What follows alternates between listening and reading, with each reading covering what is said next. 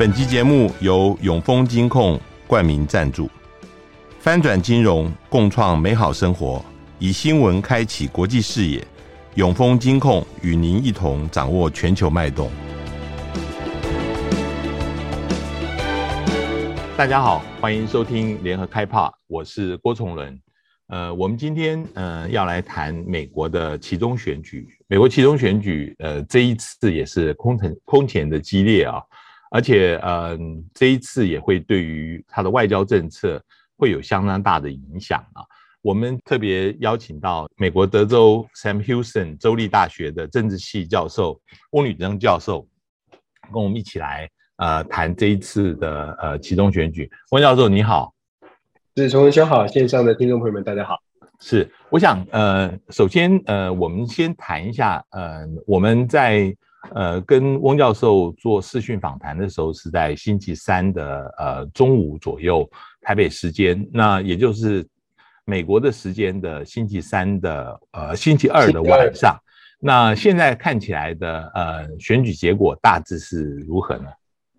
目前看起来选举结果如同预期的，在众议院的部分呢，确实是呃共和党是呃百呃。比较领先的一个姿态哦，而且看起来应该过半没有问题，只是赢的是不是能够超过十席，甚至是十五席以上，来到两百二十五席之以上哦。那当然它会影响之后共和党在众议院的这个说话的大声的程度哦。那当然，参议院的部分比较扑朔迷离一些，目前还没有看出来怎么样明显的态势。但但是确实，我们也可以说，并不如之前大家可能这么民主党这么的有人对民主党太过悲观的说，参议院大概也会完全的丢掉。目前看起来呢，还是一个呃僵局，甚至是民主党可能还是有机会可以这个守得住最后的一关。是呃，原来预计说有所谓 Red Wave，就是红色浪潮的这个情况哦，要横扫美国。呃，照你这样说，并没有出现，是不是？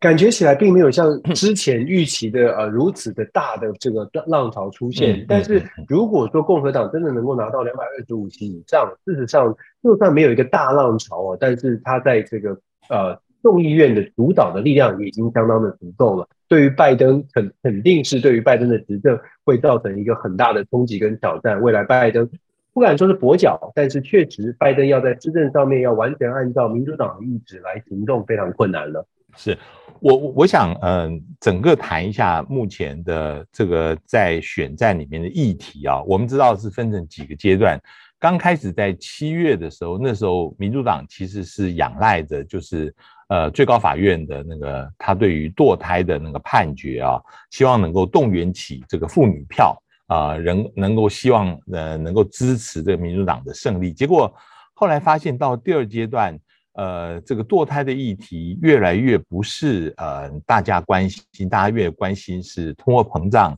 呃，对于经济甚至对于呃治安的这个恐惧。那最后几天我看到还有一个变化，就是呃拜登一直强调，呃这一次的选举是对民主的投票。甚至他提出来对于民主内战的恐惧，呃，说认为，呃，有可能这一次你如果支持了共和党，有可能，呃，又会支持像川普在，呃，那个时候二零二呃二零二零年那个时候的选举之后，呃，认为他是被偷掉的，发动的国会的示威。你觉得整个来看，呃，民主党他的策略的掌握，或者是共和党的策略掌握？哪一边是比较有效的？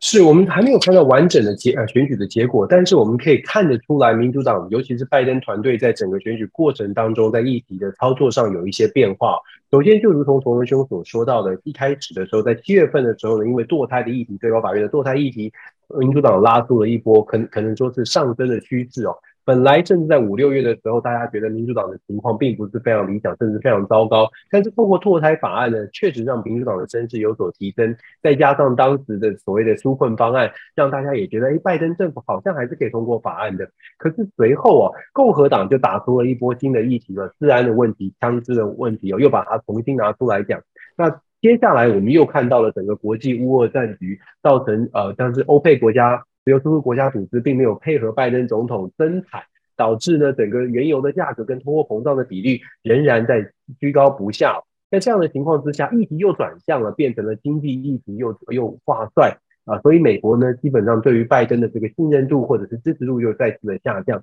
那最后一波，也就是最近最后拉尾盘的这一波呢，拜登真的是走访各地，在强调这是美国民主很关键的时刻，嗯，希望大家过去不太重视的，像是年轻的族群或者是少数族裔，一定要在在这个时候站出来。他确实发挥了最后的推票的功效哦，所以我们可以看到，目前在参议院的部分，好像呢，民主党有机会可以稍稍的这个跟共和党抗衡这一波逆流，这波红潮。最主要的就是最后这一波拜登的拜登的这个防守啊，我们可以看到非常有趣的是，拜登最后防守他所到访的区域都不是他民调支持度低的地方，很明显的，在美国媒体的都有分析哦，他有特别的避开高争议的地区，去特别强化他自己可能有效的部分哦。这个也是一个选举的选举议题的操呃操作。那当然，如果从议题投票来说，确确实实现在美国根据盖盖洛普的调查，美国有百分之八十五的人嗯选民认为经济议题呢，通货膨胀经济议题是非常重要，或者是极度的重要。所以换句话说，这次选举还是一个经济议题非常重要的一个情况。拜登政府所谓的民主党，民主党呢所主导的堕胎议题。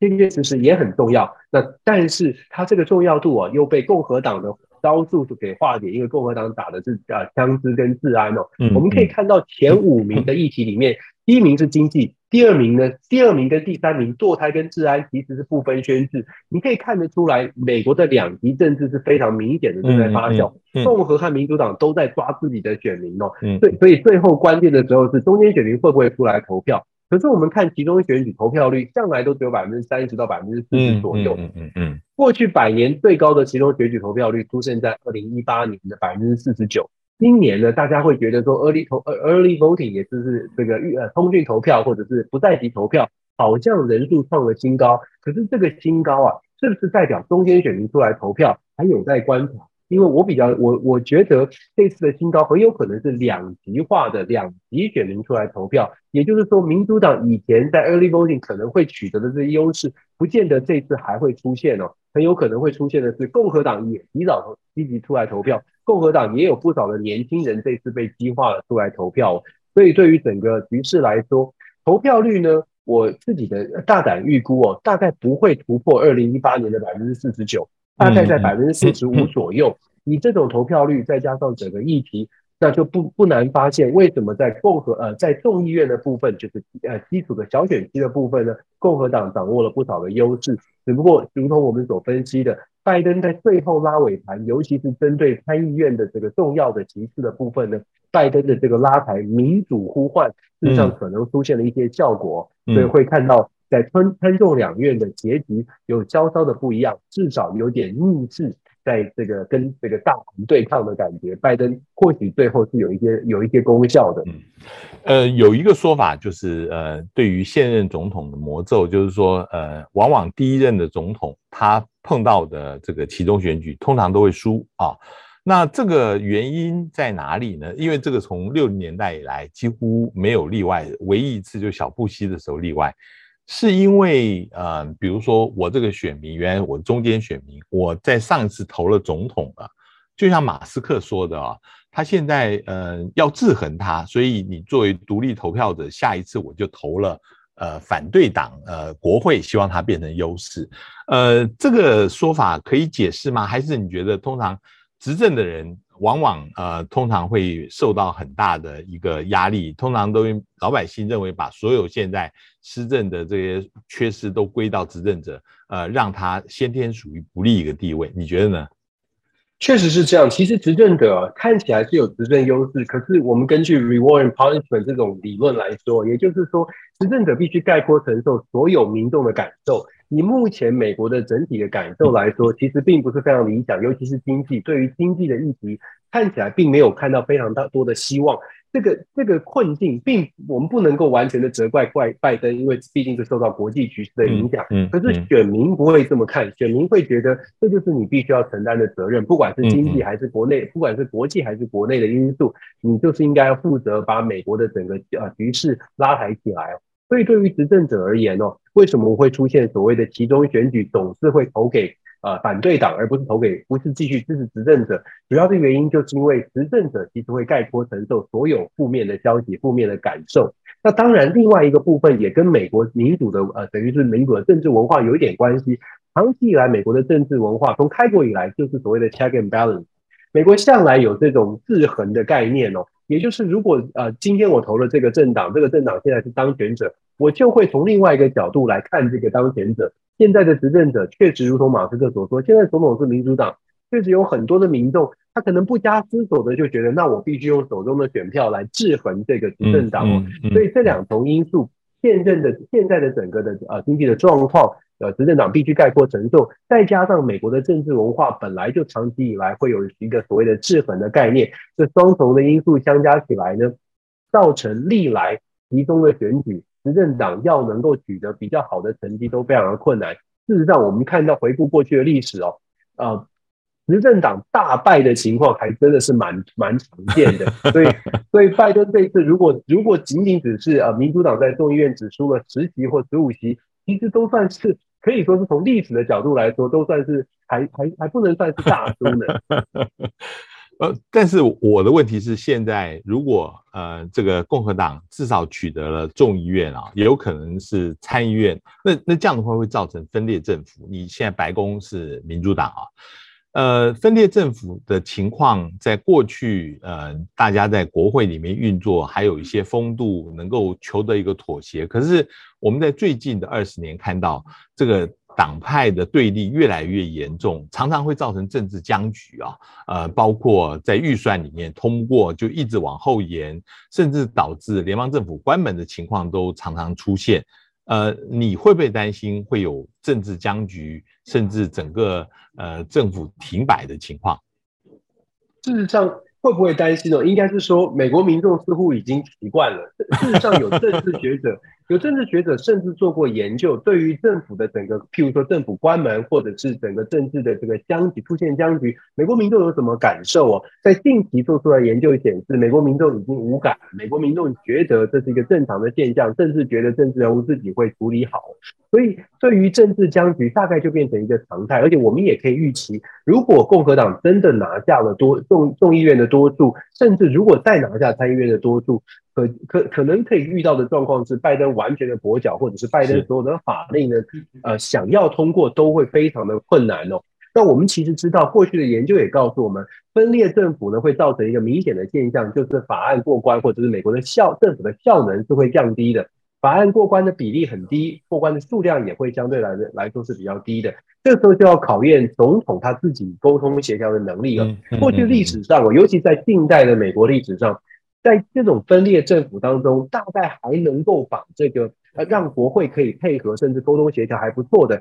有一个知名的总统，这个总统叫做雷根哦。雷根他遇到的就是分裂政府，但是雷根有特殊的魅力，我们想说，这了解美国政治的朋友大概了解。所以拜登能不能够做到雷根这样的一个人呃这样的一个魅力呢？那我觉得这就是一个他是他的挑战了。可是以目前，尤其是他前面两年的所作所为哦。看起来好像不是雷根的路线，好像比较像是一个非常虚弱的总统。嗯，这次集中选后，恐怕拜登会更加的力，权力会更加的薄弱，这也会影响到他到底二零二四还有没有办法继续选下去。我我这个就是想要继续问您，就是说对于拜登剩下这两年，肯定是跛脚，这没有问题。那甚至现在共和党希望在众议院里面开始要来弹劾他都有可能，因为他儿子，因为他。呃，很多施政，包括这个呃司法司法部那个时候去搜索这个呃川普在佛州的住宅等等啊，嗯、你觉得这个会怎么样影响到他呃未来连任？他自己有两者，一种是他自己决定不要连任，一种是党里面觉得。他的年纪实在太大了，精力跟呃这个都是有限的，可能不适合再连任。你觉得他的连任可能性大不大？我自己判断他连任可能性并不大，因为从呃我其我们其实很少看到一个总统从上任以来，针对连任的问题呢都没有很斩钉截铁的答案。这是很少见的。拜登总统上任以来，谈到凡是谈到连任的问题，他总是非常，我们说好听是温文儒雅的，很婉转的说，如果大家信赖我，或者是大家从可以从从我的表现来判断，照理来说，一般的总统都会非常斩钉截铁的，都会说我确定我可以把这个责任做好。但是拜登并不是，所以我个人觉得，从他个人自己的对自己的判断，其实他其实啊，他心中是有犹豫的。那更不用说他在接下来的期间，如果是遇到了分裂政府，他的施政没有办法让他施展抱负，这种情况之下，可能来自党内的压力也不小，甚至党内的年轻世代也会有这样的呼声，嗯、认为。认为拜登总统或许应该要休息一下，所以我觉得我现在判断了，尤其是集中选举这样的一个局哦，我现在判断拜登总统要连任的可能性确实不是太高的。嗯嗯，但是对对于他二零二零的对手川普啊，川普现在呃似乎是决定在一个礼拜以后，他就要宣布他是不是要继续呃寻求变成二零二四的民主党呃共和党的总统候选人。他有可能现在呃能够取得提名吗？尤其是在现在，不管是党内的民调认为他还是呃第一名，然后他支持的这么多人赢得了初选，现在有可能继续的呃赢得这一次的议员的当选啊。嗯、川普现在他如果要出来，共和党里面挡得了挡不了他。当然，另外也有人讲说，呃，佛罗里达的州长 DeSantis 啊。这现在刚刚宣布他已经六成的选票连任了啊，呃，他的可能性又有多少呢？是，其实，在共和党内，如果我们按照共和党的初选机制哦，要挡住目前川普的这个声势，还蛮困难的。因为川普在这一次的其中选举当中，他真的是风尘仆仆的到各处去浮选，嗯、尤其是过去曾经始终支持他的，我们说比较激极右派、比较激进的这个呃这个。政治人物，他重选的力道都蛮强的。那当然，从中间选民的角度呢，会觉得是危险是可怕的。可是，如果我们只考虑共和党内初选，那川普如果真的有意愿要选，然后要从共和党初选出现。他真的是蛮有机会的，因为以目前的民调，他还是真是蛮高。嗯，当然，我们也看到了共和党内有一些反对的声音，尤其是我们知道针对国会的骚动事件，有不少共和党议员是反弹的。不过，我们也看到了不少共和党议员因为反对川普而失去了连任的机会哦。这些都是共和党现在内部最大的挑战。刚刚冯仁兄所提到的佛罗里达州的州长 DeSantis，他现在在佛州呢，确实表现很亮眼，尤其是在佛州所得到的支持度。这对于共和党来说，佛州是绝对大票仓，一定要拿下的。DeSantis 在佛州的表现，给了他一张可以说是一张这个二零二四进入共和党初选的一个非常关键的门票哦。那所以 DeSantis 年轻。他又是非常符合保守呃保守派的这个呃需求，再加上他有自己的现在的民意民意优势哦，所以他确实是成为共和党内假设你要反对川普的话的另一个选择。我们可以大胆的预期，就是川普如果真的想要挑战共和党的初选，只恐怕也只能在透过初选机制，另一个强而有力的呃候选人来跟他进行对抗。如果如果不是透过这个候选人跟他对抗，要川普自己放弃，以他现在的高声量，再加上集中选举，他所支持的不少的人哦，是譬如说俄亥俄州这个 J.D. Vance 这个非常右派的这个呃参议员都当选了。在这种局面之下，要川普自己放弃，难度非常高。那当然了，也有变数，就是他的司法调查出现了一些转，出现了一些变化，让川普失去了参选的资格。那可能是另外一张另外一个重大的变数。除此之外，只要他符合资格，我相信川普没有什么道理啊、呃，放弃自己的这个选选举的可能性。那当然，就如同我所说的，恐怕要挡住川普，就要靠川普，要靠呃共和党内自己的初选机制出现一个呃候选人，真的可以跟川普做一个比较，让共和党的选民呢自己来做出判断。否则的话，川普要代表共和党二零二四的这个机会还真是不小。我我我我想呃有一个问题是呃，因为在二零二零年的时候是拜登跟川普啊。现在这两个人的呃退休或继续选有没有互动关系？比如说在呃民主党里面，呃有人就说啊，因为在上一次拜登赢了川普，所以如果真的川普要出来的话，拜登还是让他继续选吧，因为这个是一个呃 sure ticket，就是一定会赢的，上次赢了，这次还是会赢的嘛。那对于川普来讲的话，在共和党里面看，如果真的拜登要退了，有很多人可能也讲说，呃，其实如果是这样的话，我们就用新人出来吧。那个川普你再出来的话，也没有什么用了。这两个字，这两个人之间有没有互动的关系？这两个人之间确实有可能出现互动的关系，也就像同仁所兄所说的，因为过去赢过一次，所以拜登是可以打败川普的这个战将哦。可是我们也要担，我们也要看的是，这次集中选举，因为共和党取得了这个国会，所以未来我们可以预期的是，当共和党取得国会之后，整个议题的设定会开始出现一些风向的反转。二零二零年的时候，主要的议题并不是在国防外交或者是战争和平，嗯，这个国防外交相关的议题是共和党的强项。如果你把过呃这个一二零二零年的议题主旋律看看二零二零年的主旋律，当时种族问题、所谓的这个这个各种的歧视问题，还有这个呃枪支犯罪的问题哦，当时这些议题的国内的问题为主，国内问题照理来通常来说都是民主党的强项。所以，我们以最重要的议题投票的这种角度来说，二零二零年拜登的胜出，其实某种程度除了个人形象之外，还有议题设定的这个优势哦。可是我们知道，其中选举如果让共和党拿下之后，现在看起来抗中、乌俄战争，还有对外的整个国际关系，美国怎么样重新取得国际上的这个优势的地位，发挥它的影响力，这完完完全全是朝向。共和党优势的议题来前进，那谁能够表现出这些优势议题，自己有这个主主导一面的这个这个能力呢？川普当然在这些话题上面，他可以主张，在我任内四年没有任何的战争发生哦。这个如果是主要的议题，民众觉得，诶，美国是需要一个比较强势来压住国际的局势。这个时候啊，拜登跟川普就算是重新的 rematch，也不见得是拜登胜利哦，因为议题上面重要性已经不一样了。那当然也有一种可能是双方都都把老将放到一边，都让新人来，都让新人来竞争哦。可是如果出现这样的状况，我们就必须要比较现在的潜力新秀哦。目前的 DeSantis 他确实是一个佛罗里达州州长，他有民意基础，而且声势正在上升当中。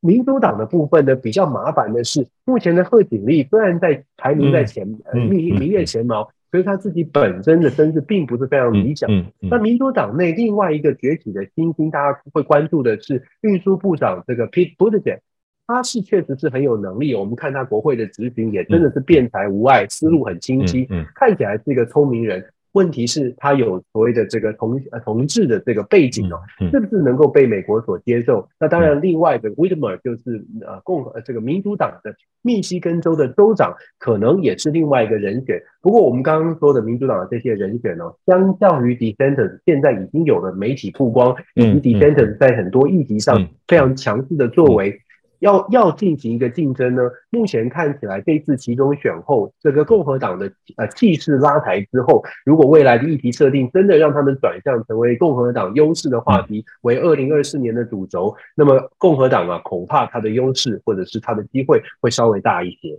嗯，好，我我我我想接下来就是刚刚翁教授所提的，就是在对外政策上面，当然这一次的其中选举。大概都是国内的议题为主，但是它的结果会对于外交政策有很大的长远的影响。最近大家最常谈的就是对于乌克兰的援助，一旦共和党呃掌握了这个共呃众议院以后，会不会对于他的援助会削减？那个现在呃 McCarthy 就是预计要出任议长的，他已经讲了，不会再给这个乌克兰一张空白支票。我们最近就看到有一些陆陆续续有一些媒体报道，不管《华盛顿邮报》或者是《华尔街日报》，开始提到，其实美国在劝呃乌克兰的泽伦斯基要考虑就是和谈的这个可能性，不要一口就是拒绝这个和谈。那这个会不会变成美国在不给援助的情况之下，逼乌克兰来跟俄罗斯谈的一个情形呢？你觉得？确实有这种趋势哦，因为呃，McCarthy 他已经讲得非常清楚了，不会开空白支票，如同崇文兄刚刚所提及的。所以共和党如果主导了国会，现在强国会弱总统啊，共和党主导的国会，他会在乌克兰的问题上面不会不会不会跟着完全认同所谓的民主党的拜登团队不断的给予援助。其实拜登也就是白宫方面呢，也感受到了相当的压力，所以我们会看到近期已经出现了国安顾问 Jack Sullivan。私下密会俄罗斯哦，来谈所谓的谈判的可能性。那目前要做这样的调停呢，遇到的比较大的状况，反而不是外在的压力，反而是乌俄双方看起来都各自有一定的坚持。那等于是外部的压力到底能不能够改变他们的坚持？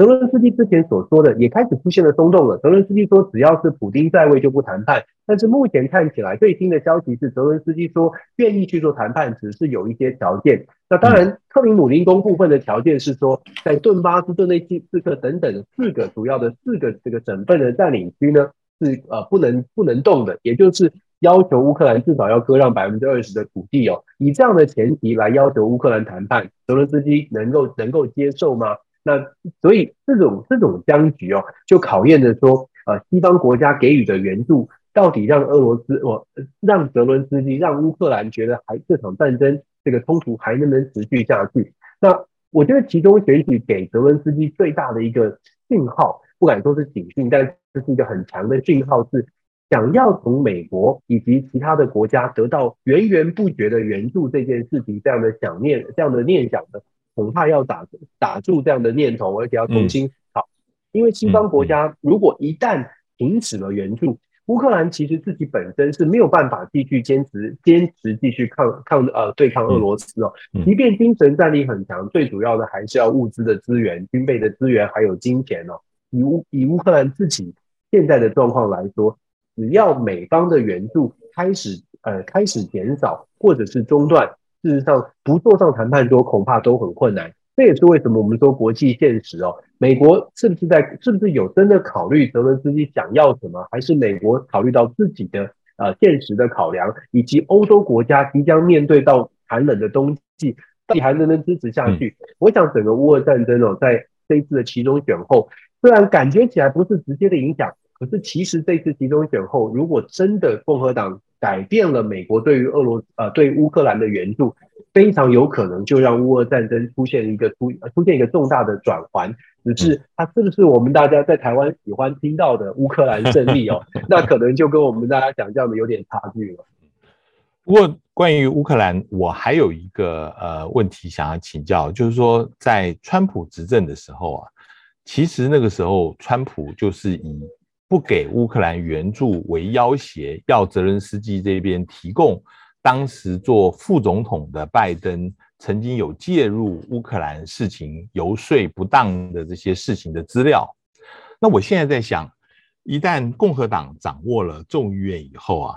他有没有可能也是用这个胁迫不给援助的方式，要在调查 Hunter Hunter Biden 跟这些？拜登总统自己这些丑闻上面，要泽伦斯基要提出啊、一些相关的资料，这个有没有可能重演呢？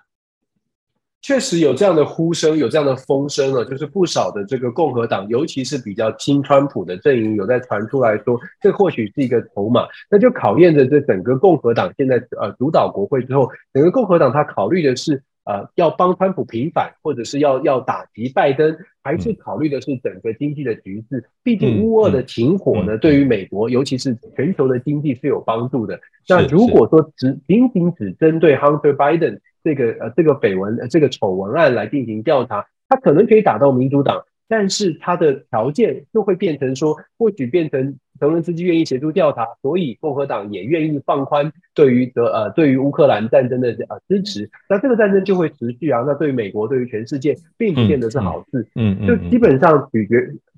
球呢，可以说是握在共和党的手上，他打算要怎么样来呃处理乌俄战争，到底要继续支持换呃这个呃呃呃打击拜登的机会，还是停止支持？换得的是整个美国的经济或者全球的经济有一个重见天日的这个机会，这就考验共和党的这个呃大家的这些政治人物的心态。嗯，好，我我最后想呃也是问两岸的呃议题啊，就是说现在共和党掌握了部分的外交的这个权利，尤其是他在国会里面。呃，他控制了预算，控制了人事的审查。也许，呃，他在中国大陆政策方面啊，呃，一般说起来会更强硬。那里面，譬如说，他会重启对于新冠病毒调查等等这些事情，他会强硬到什么程度？这个会让目前的呃对于中国大陆的政策呃会有产生变化吗？你怎么看？呃，我想共和党会强硬到什么程度？某种程度也取决于他们的政治算计哦。如果他们认为说抗中这个议题对后续的议题设定，尤其是二零二四年的议题设定会有直接的影响，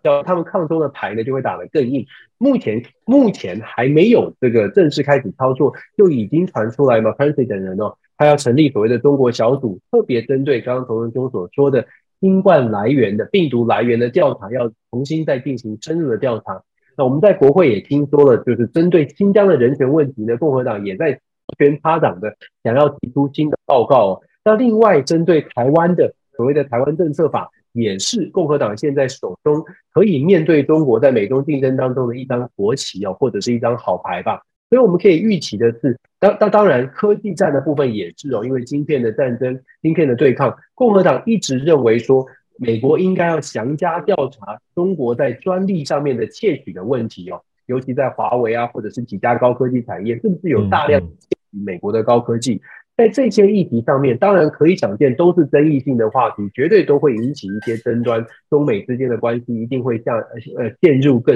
这种更加的像是火车对撞的方向去前进哦。所以我们可以预期的是，共和党的所所主导的国会在抗中的立场上会更加的强硬。那当然，我们在台湾特别要去关注的是，在之前国会当中所提出来的所谓的台湾政策法，会不会在共和党主导的国会再次的提出？那提出的新的版本呢？有没有会不有没有可能加入到新的这些条款呢？现在有的条款呢，之前我们说像是台湾代表处的证明啦，美国 AIT 处长的申请啦，或者是说呃为台湾加争取成为正式的北约非北约盟国等等这些象征性的法案呢？我相信，在共和党的主导的国会呢，非常有可能再次再次重提，让民主党进行一些删减。顺势的共和党就会说，民主党啊，对中国实在是太过软弱，这是策略上的差。那另外对台湾的支持，当然在军购的部分、军事援助的部分也会再次的加码。我个人会觉得说，也许共和党甚至还会再加入一些条件，包括了怎么样让台湾可以增值的在数量上面，譬如说征兵的延长。譬如说军事兵员的这这个增加，兵员总数的增加等等，或许都有可能在台湾政策法当中提出条件式的这些这些罗列哦，有可能让台湾真的成为这个有有备战实力、有备战准备的一个呃一个地方啊，一个美国的盟前线的盟友哦。整体来说，我们只能说共和党所主导的国会会更加的对中国采取更鹰派、更强硬的态度。那么台湾呢，就会面临到一个选择，就是我们要成为美国的坚强的第一线的盟友，还是台湾要跟美国表达出什么样的态度，让美国知道我们愿意跟美国站在一起的同时，我们也想要尽可能的追求和平避战。嗯，这个是面对共和国会，台湾要思考非常清晰、非常清楚。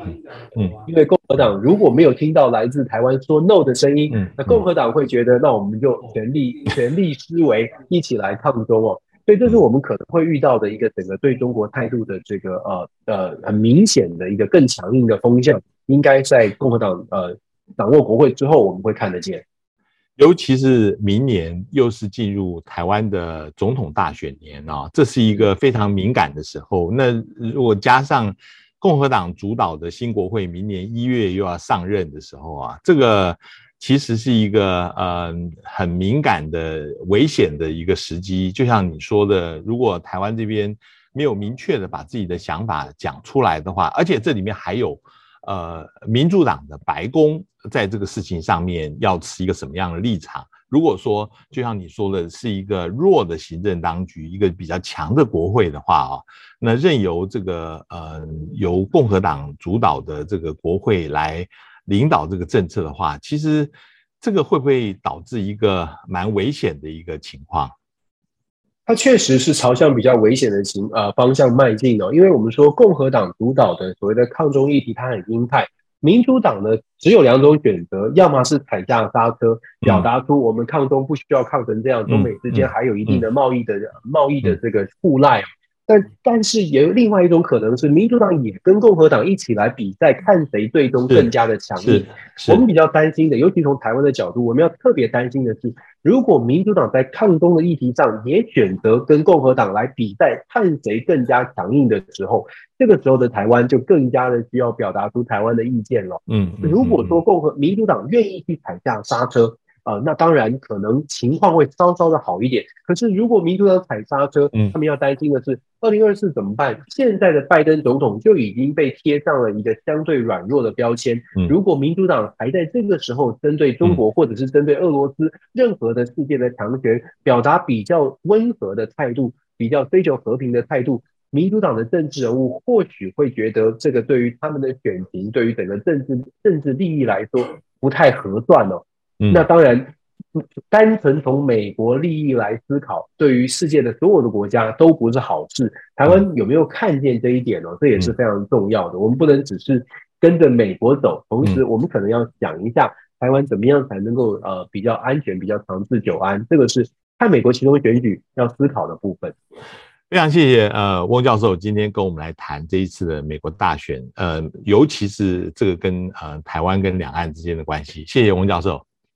感谢，也谢谢各位听众的收听，我们下次见。上网搜寻 VIP 大 U 点 .com，到联合报数位版看更多精彩的报道。